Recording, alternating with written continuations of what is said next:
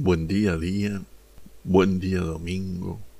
Voy a leer de esta para mí hermosa mujer, Úrsula K. Leggin, 1929-2018. Voy a leer un fragmento de Perros, Gatos y Bailarines, algunas ideas sobre la belleza. Del libro Contar es escuchar.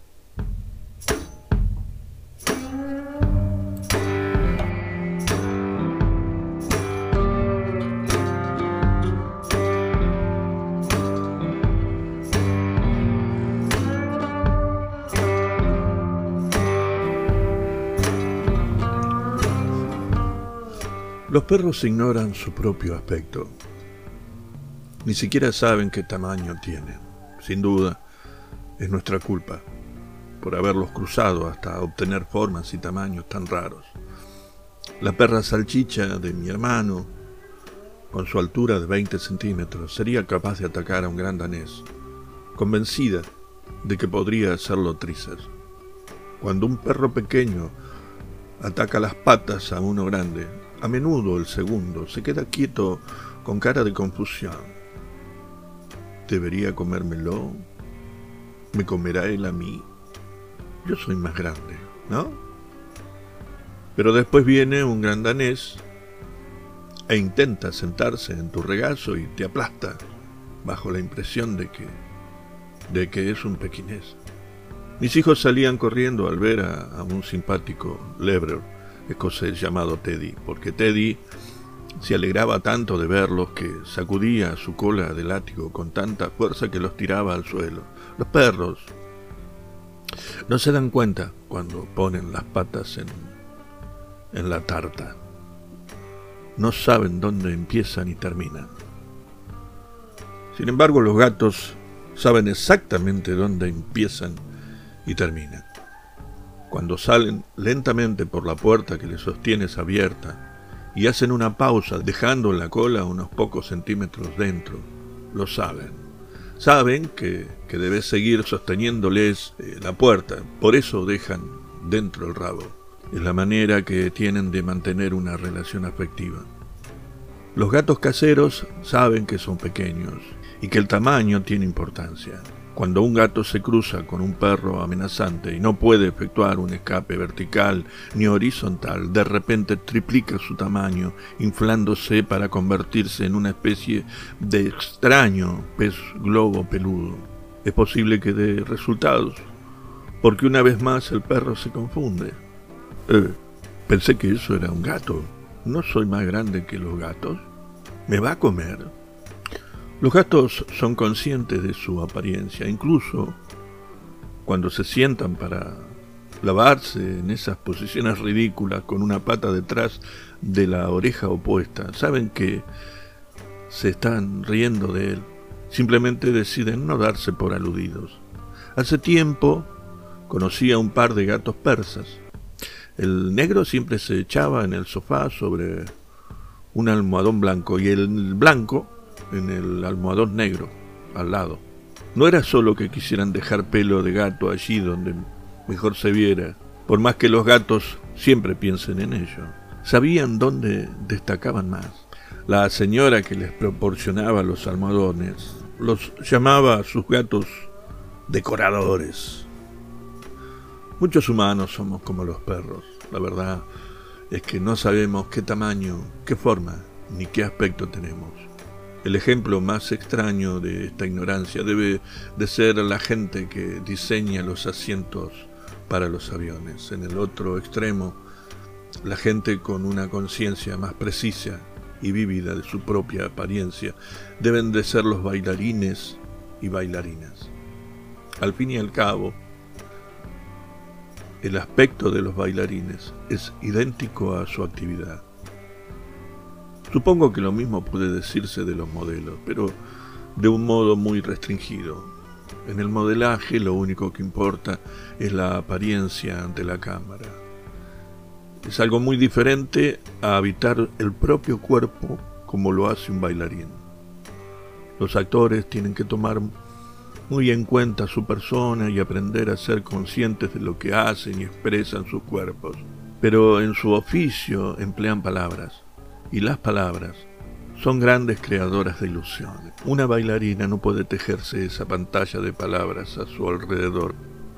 Para dar forma a su arte, una bailarina solo cuenta con la apariencia, la postura y el movimiento. Los bailarines que he conocido no se hacen ilusiones ni se confunden en cuanto al espacio que ocupa. Se lastiman mucho. La danza es mortal para los pies y bastante dañina para las articulaciones. Pero nunca meten un pie en la tarta. En un ensayo vi a, un joven de la compañía inclinarse como un sauce alto para mirarse el tobillo. Oh, dijo, me he hecho mal en este cuerpo casi ideal. Me pareció estremecedor y gracioso, pero además era cierto, su cuerpo era casi ideal. Él sabía que lo era y en qué parte no lo era.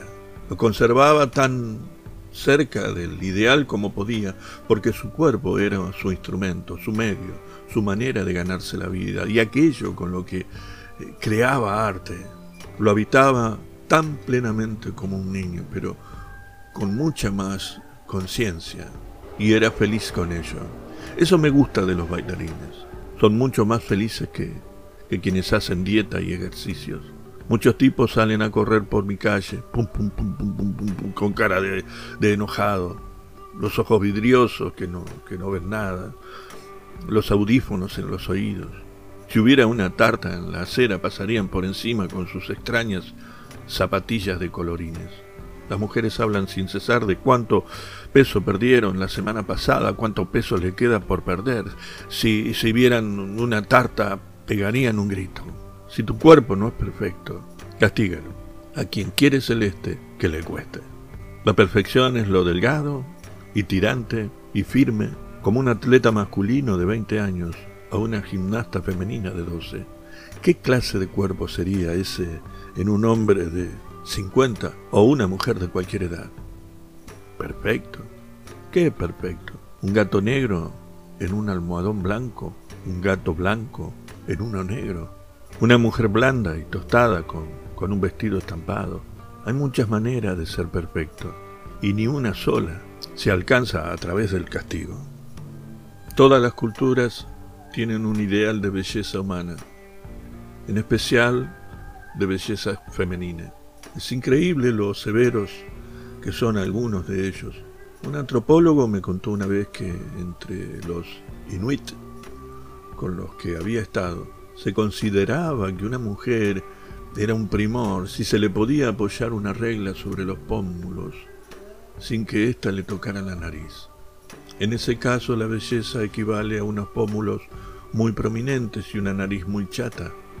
El criterio de belleza más horrible con el que me he topado es el del pie vendado de los chinos. Los pies atrofiados y mutilados para que midieran menos de 10 centímetros aumentaba el atractivo de una muchacha. Pero todo es serio, lo sabe cualquiera que haya trabajado ocho horas al día con, con unos tacones de 7 centímetros y medio. O pienso en mis días de estudiante de secundaria, ya por los años 40. Las chicas blancas se maltrataban el cabello con químicos y calor para que se les rizara. Y las chicas negras se lo planchaban con químicos y calor para que no se les rizara. Todavía no se había inventado la permanente casera y muchas jovencitas no tenían dinero para pagarse aquellos tratamientos tan tan costosos, de modo que se sentían desdichadas por ir en contra de las reglas, las reglas de la belleza. La belleza siempre tiene reglas, es un juego. Me molesta el juego de la belleza cuando veo que, que lo controla gente que gana fortunas sin preocuparse por los daños que causa a terceros. Lo odio cuando veo que provoca tanto malestar que la gente se mata de hambre y se deforma y se envenena. Buena parte del tiempo yo misma me pliego al juego en muy pequeña medida. Al comprarme un nuevo lápiz de labios, al sentirme contenta con, con una blusa de seda, no me volverá hermosa, pero, es hermosa en sí misma y me gusta llevarla puesta. La gente se adorna desde que es gente. Flores en el pelo, tatuajes en la cara, sombras en los párpados, blusas de seda bonitas, cosas que, que te suben el ánimo, cosas que te favorecen, como les favorece un gato negro, un almohadón blanco. Y esa es la parte divertida del juego. Una de las reglas del juego, en casi todos los tiempos y lugares, es que solo los jóvenes son hermosos. El ideal de belleza es siempre un ideal juvenil. En parte es simple realismo. Los jóvenes son hermosos, todos ellos. Cuanto más vieja me hago, más claramente lo veo y lo disfruto. Pero afrontar el espejo resulta cada vez más difícil. ¿Quién es esa anciana? ¿Dónde tiene la cintura? Me he resignado, más o menos, a perder el cabello oscuro y cambiarlo por, por esta pelusa lacia y gris. Pero he de perder también eso y quedarme solo con el cuero cabelludo rosado. Ah, ya basta. ¿Esto es un lunar nuevo o, o me estoy convirtiendo en un caballo pinto? ¿Hasta dónde puede ensancharse un nudillo sin convertirse en una rodilla? No quiero ver, no, no quiero saber. Y sin embargo miro a los hombres y mujeres de mi edad o más viejos y sus cráneos y nudillos y manchas y protuberancias, aunque variados e interesantes, no inciden en lo que pienso de ellos. Algunas de esas personas me parecen muy hermosas, otras no. En el caso de la gente mayor, la belleza no viene gratis con las hormonas, como en los jóvenes. Tiene que ver con los huesos, tiene que ver con quién es esa persona. Con creciente claridad tiene que ver con aquello que las caras y los cuerpos nudosos traslucen. ¿Sí? ¿Qué es lo que más me preocupa cuando me miro en el espejo y veo a la mujer mayor sin cintura? No es el hecho de haber perdido la belleza. Nunca, nunca tuve suficiente como para obsesionarme con ello. El problema es que esa mujer no se parece a mí, no es quien yo pensaba que era. Mi madre me contó una vez que mientras caminaba por, por una calle de San Francisco, vio que se le acercaba una mujer rubia con con un abrigo igual que el suyo. Con gran asombro, cayó en la cuenta de que se estaba viendo en un, en un escaparate espejado. Pero ella no era rubia, era pelirroja. El cabello se le había ido aclarando con el tiempo. Pero ella siempre se había concebido a sí mismo, se había visto como pelirroja, hasta que se enfrentó con un cambio que por un momento la convirtió en una desconocida ante sus propios ojos. Tal vez solo tal vez. Somos como los perros. La verdad es que no sabemos dónde empezamos y terminamos. En el espacio sí, en el tiempo no.